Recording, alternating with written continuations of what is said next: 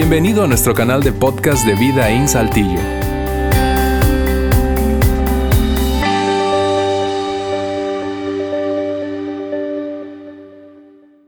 Muy bien, bienvenidos a la última parte de nuestra serie Tu turno. Estamos hablando acerca de decisiones, el impacto y, y cómo tomar mejores decisiones. Pero antes de, de comenzar con ya la charla de hoy, quiero felicitar a todas las mamás. Yo sé que en México fue el día miércoles, pero la gente que nos están acompañando a través del streaming, Estados Unidos y la mayoría de los países de América Latina, el Día de las Mamás es hoy, o sea, el segundo domingo de mayo. Así que felicidades a todas las mamás, las apreciamos también las mamás aquí en este lugar. Ya por tercera vez, tercera vez, las apreciamos. Y si mi mamá me está viendo, te quiero. Muy bien. Muy bien, entramos ya en tema y vamos a terminar esta serie viendo la cuarta pregunta. Y, ya hemos visto tres preguntas y, y, la razón que estamos viendo preguntas es precisamente para esto, para, para tomar mejores decisiones y tener menos arrepentimientos. Nosotros ya en esta serie hemos visto que nuestras decisiones todos tienen resultados. ¿Me lo pueden poner ahí, por favor? Todas nuestras decisiones nos llevan a tener ciertos resultados y los resultados nos llevan a, a tener una historia. Y la pregunta que estamos ya viendo es, ¿cómo queremos nosotros que sea nuestra historia? Toda decisión tiene resultados, sea buena o mala, y eso es lo que hace nuestra historia. O sea, en pocas palabras, decisión tras decisión, estás y yo estoy escribiendo la historia de mi vida y tú estás escribiendo la historia de tu vida. La pregunta, ¿cómo queremos que sea nuestra historia? Y yo sé que todos nosotros aquí en este auditorio soñamos con poder contar toda nuestra historia a nuestros hijos, a nuestros nietos, si Dios permite, a nuestros bisnietos, pero tiene que ver con las decisiones que tomamos. Yo no quiero tener que brincar una gran parte de mi historia porque da tanta pena o es tan tan, tan enredado que la verdad ciertas personas no deben escuchar esa parte de la historia de mi vida. Así que yo necesito tomar buenas decisiones, necesitamos tomar buenas decisiones y por eso estamos viendo esta serie, porque toda decisión que tomamos va a llegar a ser parte de nuestra historia. La semana pasada yo, eh, Carly y yo recibimos una, estábamos de viaje, recibimos una llamada de algo que está sucediendo eh, con una persona de nuestra familia. Incluso es, una sobrina que yo hace años atrás casé. y ella decidió, ella es abogada, es súper inteligente y todo, pero se casó y luego decidió que ella quería no solamente ser abogado, sino ser abogado militar. Entonces ella decide entrar en la fuerza militar de Estados Unidos. Al tomar esa decisión significaba que ella y su marido tenían que vivir separados, vivir separados por un tiempo prolongado. Entre paréntesis, para todos que están en el auditorio y todos que me están mirando, quedar separados, estando casados por un tiempo, tiempo prolongado, no es sabio. Ok, eso no tiene nada que ver con el mensaje de hoy. Pero por si tenías las dudas, son cientas las parejas que, terminan con situaciones por tomar esa precisa decisión. Pero bueno, ella decide hacerlo, Su marido tiene muy, muy, buen trabajo en tal ciudad, tiene que trasladarse ella a otra ciudad, a hacer su entrenamiento militar y luego comenzar a desempeñar su, su, su asunto de abogado ahí, etcétera, etcétera. Ella se enreda con un hombre por ese ambiente, no está con su marido, comienza a juntarse con ciertas personas, ya después de gran trabajo, día de trabajo, qué sé yo, se van a los tragos y qué sé yo, y este el otro, y le lleva a enredarse con un hombre. Ese hombre era un hombre malo. No sé cómo le sacó fotos, le grabó y comenzó a extorsionarla. Dijo que no, si no haces tal y tal cosa o cierta cosa, se lo voy a enviar a su marido. No lo hizo, se lo envió. Y ese muchacho, que es muy buen muchacho, el lunes pasado se levanta en la mañana con una sorpresa que le arruina su vida y quebranta su corazón. Cosas visuales,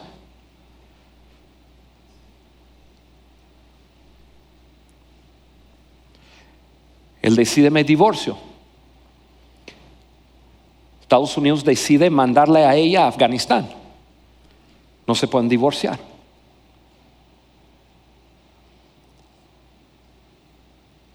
El marido destrozado, ella avergonzada y apenada y sus padres destruidos,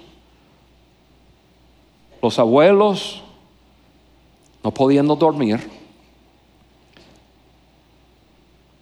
tíos y tías como yo, sintiéndonos tan preocupados y mal por la situación, por una decisión. Una decisión que, que desafortunadamente no está muy fuera de lo común hoy día. Esa chica creció en un hogar donde le enseñaron mejor. Creció en un lugar, un hogar donde recibió y aprendió principios bíblicos, incluso.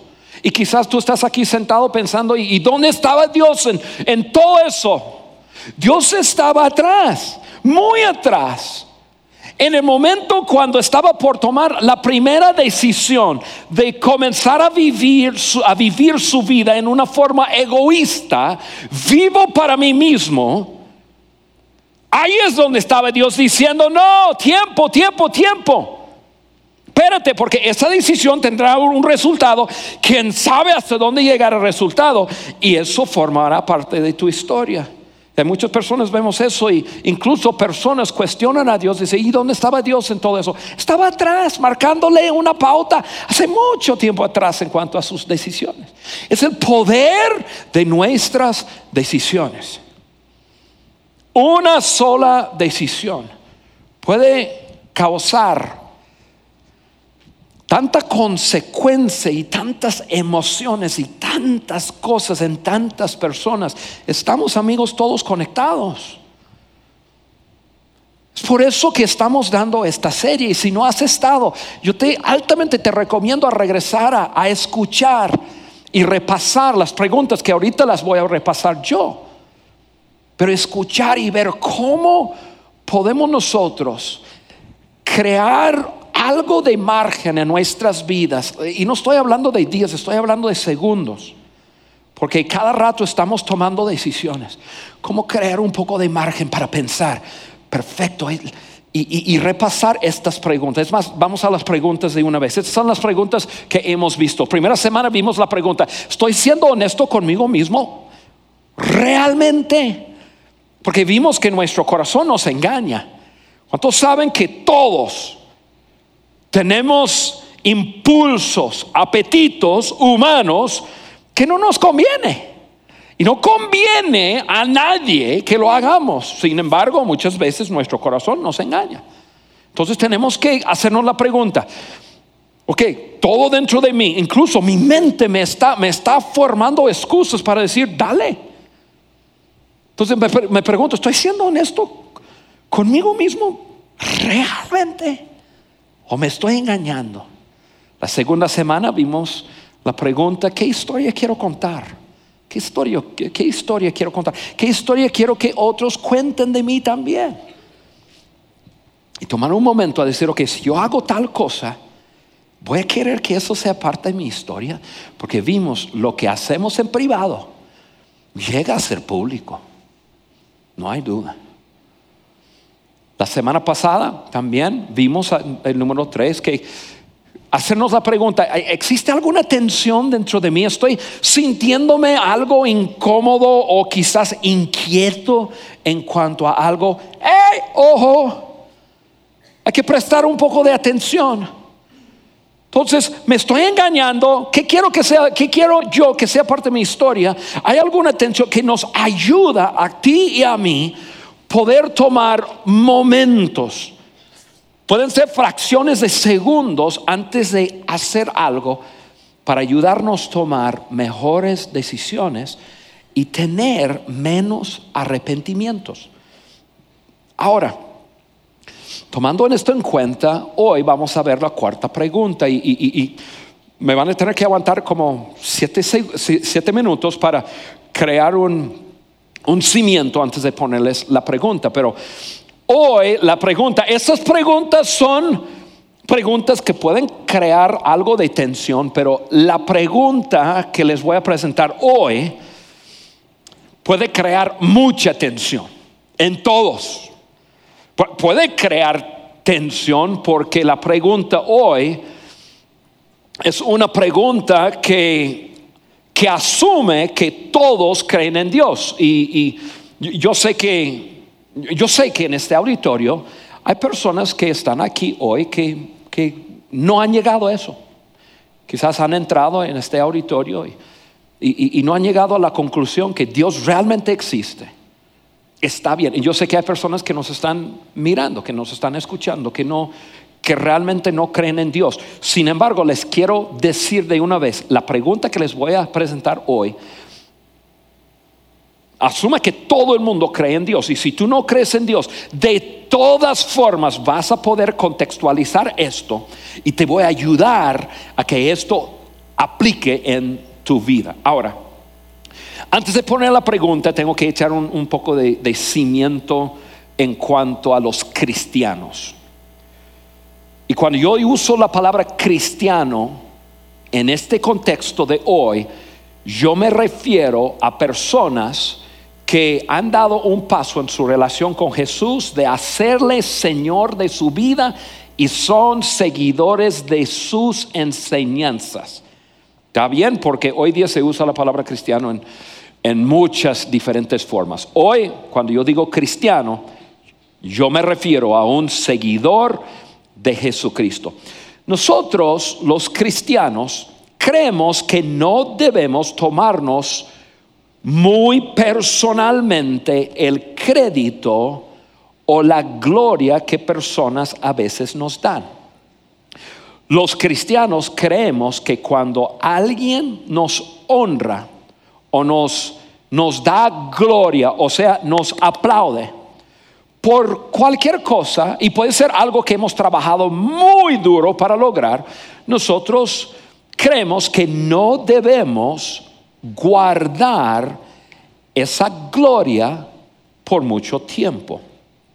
O sea, nosotros creemos que fuimos creados por Dios y Él es quien nos dio dones y habilidades para lograr ciertas cosas o para tener logros, entonces cuando alguien nos aprecia o nos, nos da algo de aplausos y gloria, nosotros creemos que debemos de recibirlo decir gracias y entre más pronto posible tomar y reflejar eso hacia Dios, mejor. Nosotros creemos que hace mucho daño a una persona cuando uno recibe personalmente esa alabanza, esos aplausos y hace algo no bueno en sus corazones. O sea, déjame ponerles un cuadro de, qué significa eso. Nosotros creemos que Un cuadro así, una persona que vive así es una persona que va a correr muchos riesgos en su vida. Cuando los aplausos, el honor, la fama, los premios, el crédito, la reverencia, la gloria y la alabanza es para uno. Este cuadro es un cuadro que puede causar mucho daño en el corazón de un ser humano y nosotros los cristianos creemos que entre más pronto posible nosotros debemos de aceptar esa, ese aprecio y luego reflejarlo o dirigirlo hacia Dios. Y la razón que creemos eso es porque dice la Biblia en Santiago 1.17, todo lo bueno que hemos recibido, todo don perfecto que viene de arriba es de Dios, del Padre Creador. Y nosotros eso lo creemos. Entonces nosotros creemos que este cuadro debe verse así. Dios es quien debe recibir la fama los premios, claro, difícil que alguien premie a Dios, el crédito, la reverencia, la gloria, la alabanza, los aplausos y el honor. Él es, o sea, nosotros creemos, ¿cuántos se acuerdan de ese juego, la papa caliente? ¿Sí? Los viejos. Sí, si tú eres joven aquí, Papa caliente, a lo mejor lo juegan todavía en las escuelas, no sé, pero si, si la papa caliente significa que hay una papa y entonces lo pasan de persona en persona. Entonces uno recibe la papa, lo tiene que recibir, pero muy rápidamente, entre más pronto posible, lo pasa, porque si se queda con la papa, se pierde, ¿verdad?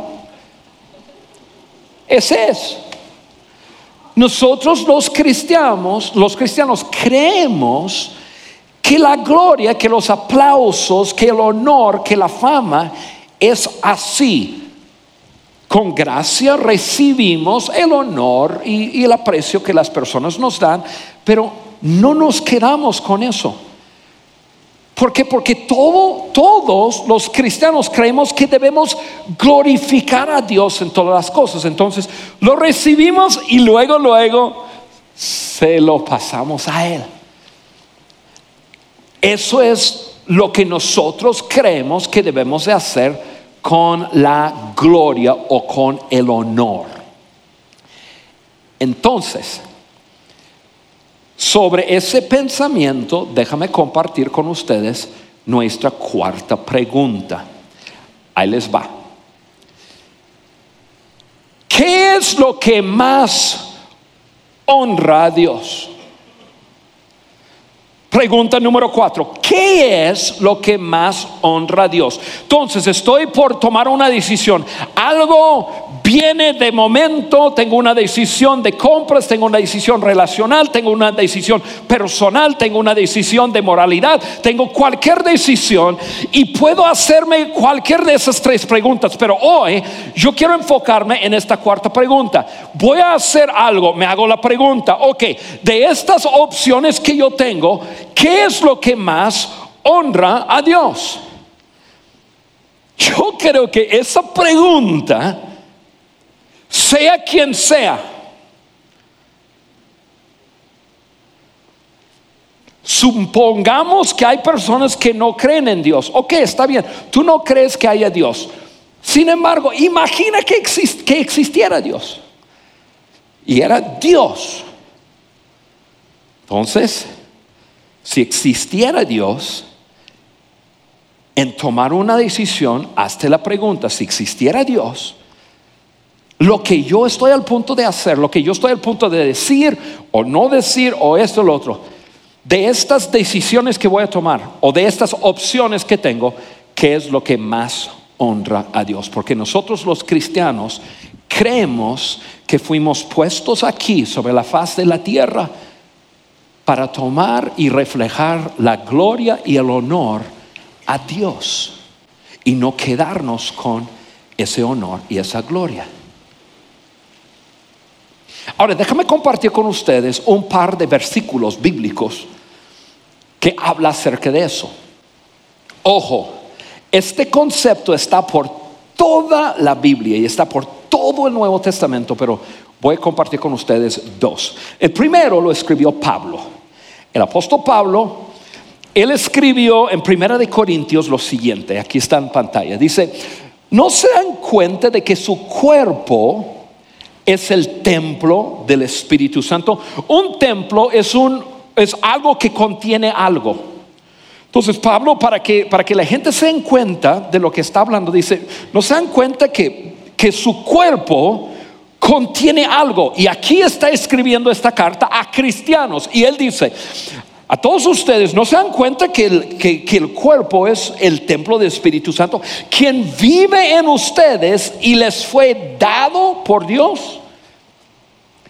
Ustedes no se pertenecen a sí mismos, versículo 20, porque Dios los compró a un precio alto. Por lo tanto, y aquí está lo que quiero que veamos, honren a Dios con su cuerpo.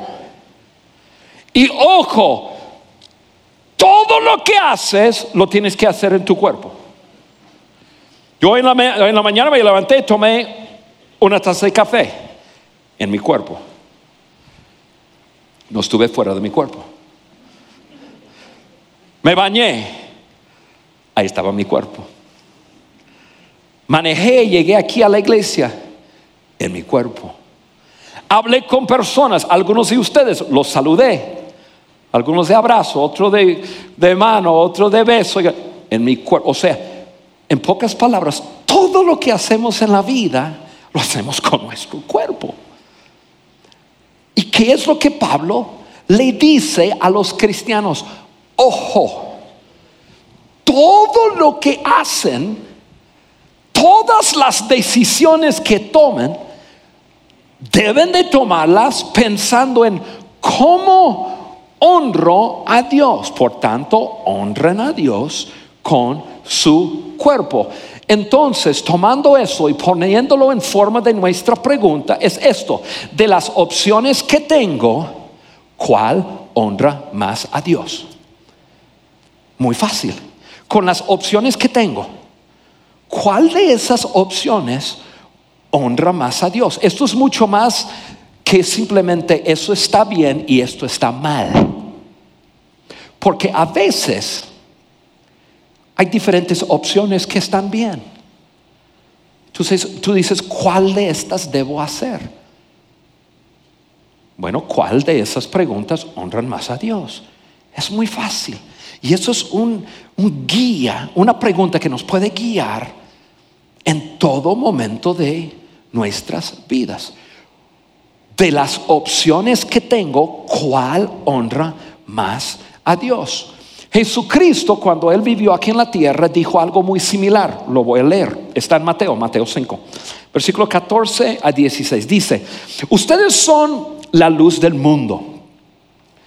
Como una ciudad en lo alto de una colina que no se puede esconder. Nadie enciende una lámpara y luego la pone debajo de una canasta. En cambio, la coloca en un lugar alto donde ilumina a todos los que están en la casa. Y aquí les va. De la misma manera, dejen que sus buenas acciones brillen a la vista de todos, para que todos alaben a su Padre Celestial. O sea, tú y yo lo que hacemos en nuestro cuerpo, nuestras acciones que son el resultado de nuestras decisiones, Jesucristo dice, mira, ustedes los cristianos, ustedes van a pensar, la gente va a ver lo que yo hago, lo que yo hago debe producir alabanza o debe honrar a Dios. Bastante sencillo. Los cristianos debemos de vivir nuestras vidas alabando, o, o, sea, dando honra a Dios. Por eso nos hacemos la decisión. ¿Qué es lo que más honra a Dios? ¿Qué es lo que más honra a Dios? Yo tengo estas diferentes cosas, diferentes opciones. Alguien alguien me, vamos, vamos a suponer, alguien me hizo tranza con el dinero, me invitó a un negocio y me hizo fraude. Bueno, puedo demandarlo, yo me lo llevo al corte, me lo va a pagar. Puedo pasarlo por alto, pero si lo hago, a lo mejor hace lo mismo a otros y hace daño. Puedo confrontar a la persona. Puedo perdonar primero a la persona y luego hablar con la persona. A ver, o sea, hay un montón de cosas, opciones que yo tengo. Tú dices, Juan, ¿cuál de esos debo hacer? ¿Cuál de esos va a honrar a Dios más? O sea, esa pregunta no es fácil.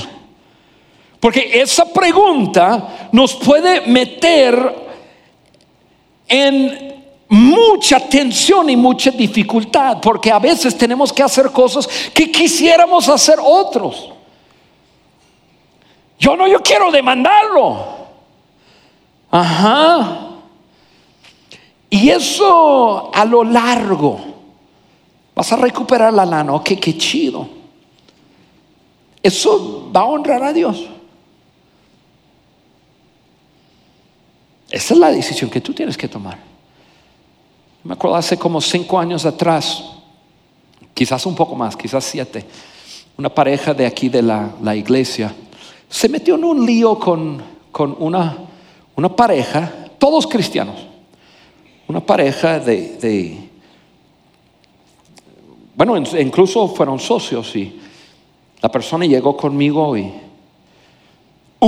eh, un, hombre de las dos parejas me dijo, Juan, mira esto y esto pasó y esto y lo otro. Y, no, pues ahora nos está demandando y qué sé yo. Quería que yo le echara la mano.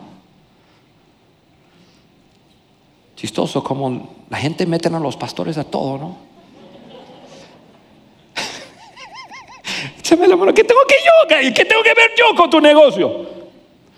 las decisiones tú las tienes que tomar. Pero bueno, y, así le dije a esa persona, pero yo, la otra pareja, era una pareja un poco más cerca a, nosotros. Y hablé con ese hombre, le dije, mira, ok, hubo situaciones, los dos tomaron malas decisiones. Tú tomaste una mala decisión de entrar en ese negocio con tal persona y esto y lo otro. ¿Tú crees que, ok, lo vas a demandar y vas a, denunciarlo y meter papeles y qué sé yo. Ok, vamos a pensar en la historia. Y, me miraba así como que, ¿qué? Ok, vamos a pensar en la historia, cómo, cómo nos imaginamos cómo, cómo esto se va a llevar. Entonces tú vas a conseguir abogado, él va a conseguir abogado. Luego lo, vas a demandar y luego lo, van a llevar y el caso se va a aterrar y, eh, y va adelante el juez. Y mientras Ustedes dos en la iglesia van a estar ahí, la atención y esto y lo otro, y la familia, ¿qué? Y le conté toda una telenovela tremenda que siempre pasa. Y está pasando en las vidas de algunos de ustedes en este mismo momento. Y le dije, vamos a decir que se llama Tomás. No se llama Tomás. Pero solamente yo sé que no se llama Tomás. Oye, Tomás, tú quieres vivir eso los próximos tres años y tú crees que vas a poder hablar con todo el mundo y, explicar todo lo que está pasando y lo que se va a imaginar la gente y esto, lo otro. ¿Tú crees que eso va a honrar a Dios? No. Bueno, te voy a dar una sugerencia. Mejor te tienes que comer esos 500 mil pesos. Porque tú lo acabas de decir. Yo creo que eso es lo que más honraría a Dios. Mis respetos lo hizo. Tengo un respeto muy, muy alto por Tomás. Porque lo hizo. ¿Y sabe lo que pasó? Nada. No hubo telenovela en la iglesia. No me metieron a mí en nada.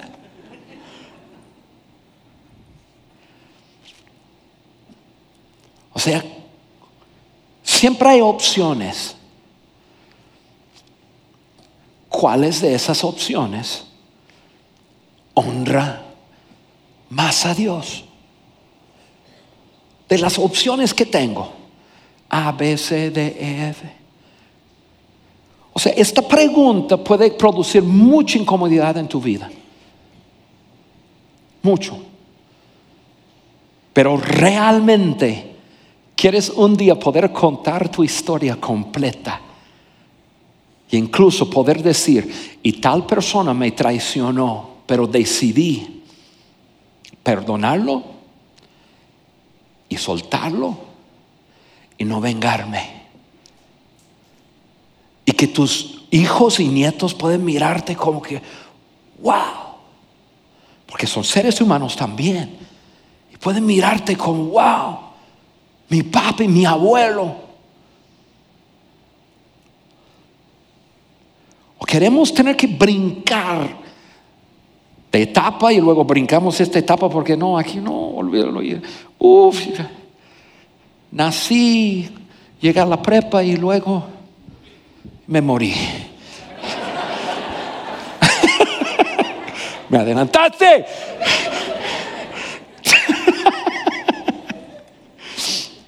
Esto es mucho más de lo que está bien y no está bien. La respuesta de esa pregunta te puede costar dinero, te puede costar tiempo, te puede costar tu carrera.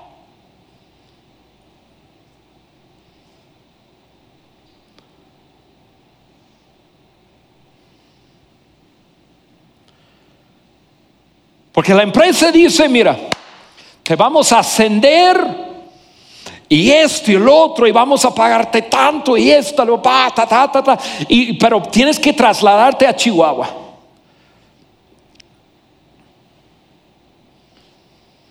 Entonces tú comienzas a mirar qué oportunidad, pero yo no voy a meterme a algo muy específico aquí porque hay muchas personas que se meten en, exactamente ese, ese, asunto, así que no quiero, no, no, quiero ofender a nadie, pero ok, tengo esta opción y esta.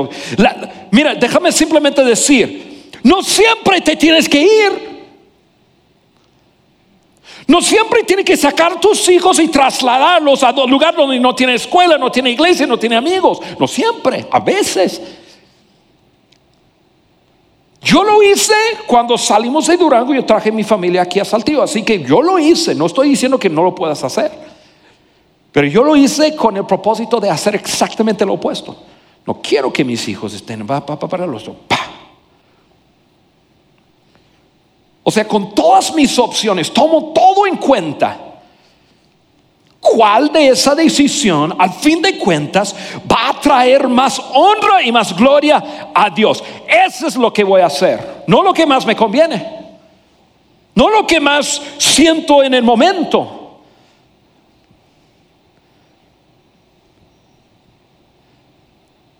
Entonces, esta pregunta no es una pregunta, esta pregunta puede crear mucha, mucha tensión. Yo estoy seguro si mi sobrina se hubiera puesto a pensar un momento,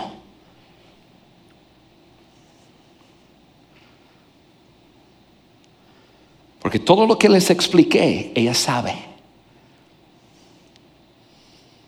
Si se hubiera puesto hacerle la pregunta, ok, de estas opciones, vivir para mí mismo, o quizás sacrificar algún deseo y creer que si realmente es un deseo que Dios puso en mi corazón, e-, Él va a ver la manera como eso se lleve a cabo.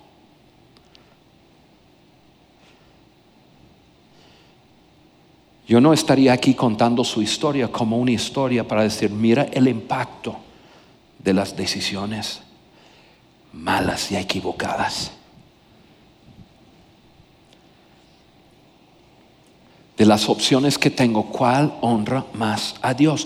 Porque al fin de cuentas, amigos, toda persona vive dando gloria a alguien. O es al yo, o es a Dios. La pregunta es, ¿vas a vivir para la gloria de quién?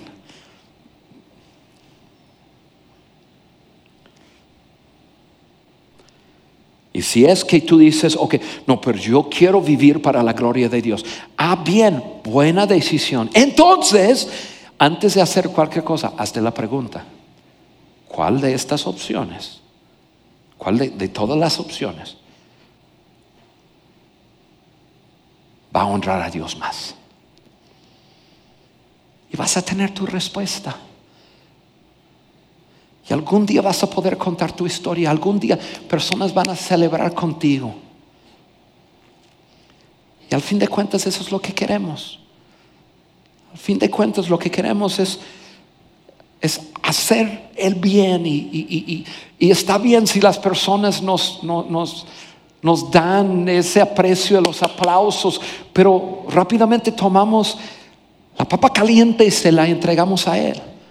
Decimos, mira, gracias, pero la verdad yo no podría haber hecho, yo no podría cantar como canto, yo no podría pintar como pinto, yo no podría ser una mamá como yo hago si no fuera que Dios me diera esas habilidades. Porque al fin de cuentas de eso se trata. Ahora termino con esto. Voy a pintarlo con un ángulo diferente. ¿Alguna vez has estado en algún funeral muy, muy bueno? Yo, sé que suena raro, pero porque alguien falleció. Pero yo he estado en funerales muy, muy buenos. A pesar del dolor que alguien haya perdido algún ser querido y pero, en un funeral muy, muy bueno, no se celebra lo que la persona ha acumulado o lo que la persona ha logrado, sus méritos. En, un funeral que es muy, muy bueno, se celebra lo que la persona dio de sí mismo a otros. funeral muy bueno es cuando uno puede pararse y decir, mire, yo me acuerdo de fulano. Me acuerdo un momento en mi vida que tal y tal cosa pasó, pero en ese momento vino conmigo y,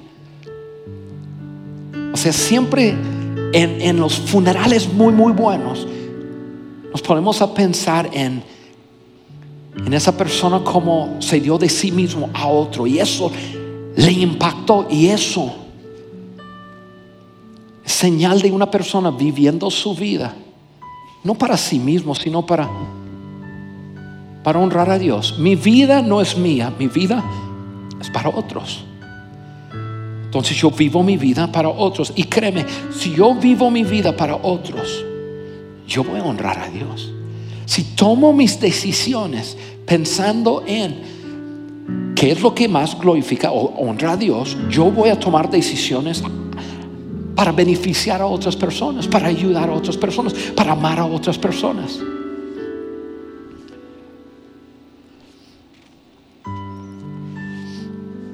Pocas palabras, el valor de tu vida se mide por cuánto te has dado a otros. Y cuando tú te haces la pregunta, Dios, ¿qué es lo que más te honra? Yo te prometo, siempre va a ser beneficiando a otros, ayudando a otros. El valor de tu vida se mide por cuánto te has dado a otros.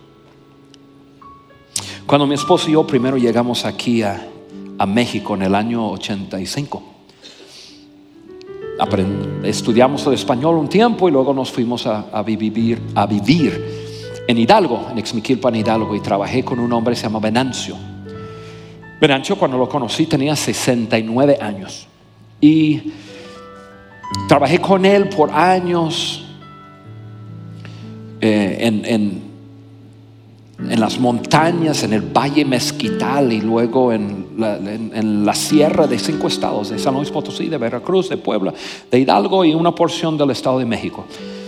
Y trabajé con él por años y después nos mudamos, Carl y yo, de vuelta a Guadalajara y, llegó el momento en que me hablaron, me, me, dijeron que Venancio estaba al punto de, fallecer. Fuimos, llegamos al hospital en Pachuca y dicho y hecho, subí en el cuarto con él y, este, su, lugar en el hospital y hablamos y nos reímos y lloramos y todo y me despedí de él y cuando salí del cuarto básicamente falleció. Me invitaron a hacer su, funeral, su sepelio el día siguiente. En ese pueblo, ya es más grande, ciudad de, de Xmiquilpan, un pueblo indígena de los otomis. Y estuve en su iglesia, cinco mil a ocho mil personas haciendo, hablando algunas palabras acerca de Venancio. Yo pensé que había unos cinco a ocho mil personas en la iglesia. Sorprendentemente, cuando los hombres pasaron para tomar ataúd y, llevarlo al panteón, que íbamos a caminar, probablemente más de un kilómetro. Salí de la iglesia y había un mar de personas. O sea, eran miles y miles y miles y miles y miles y miles y miles y miles de personas. Nos llevó creo que tres horas para llegar, porque era una procesión impresionante de miles de personas que bajaron de las montañas, de, los pueblos del valle, para llegar ahí, para decir, ese hombre impactó mi vida.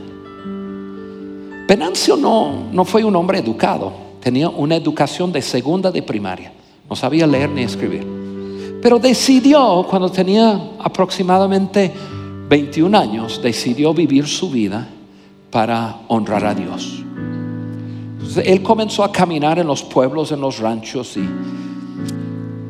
y enseñaba a su gente, los otomís, a cultivar, cómo tener mejor cosecha de, su, de, su tierra, de sus tierras, etc. Y, y, también compartía su fe con, con ellos. Cuando yo lo conocía, Venancio, él había iniciado cientos de iglesias en, diferentes pueblos y aldeas en esos encuestados.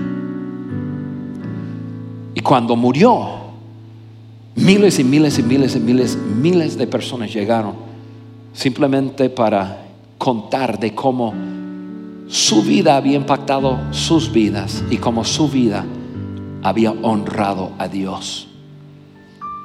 El valor de una vida se mide por cuanto uno se ha dado de sí mismo a otros.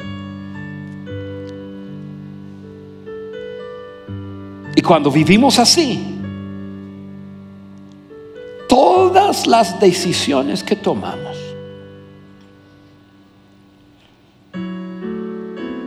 se va a tomar bajo esa pregunta. De todas mis opciones, ¿Cuál honra a Dios más? Va juntos. Entonces mi pregunta para ti es, ¿has creado algo de margen? Te vas con los impulsos nada más. Algo sucede, las palabras luego. o tienes un poco de margen. Si yo digo tal cosa, ¿honrará eso a Dios? Yo hago tal cosa, honrará eso a Dios. Quiero que eso sea parte de mi historia. Si voy a tal lugar donde sé que siempre, o estoy con tales personas donde sé que siempre, de estas opciones, ¿cuál es lo que más honra a Dios?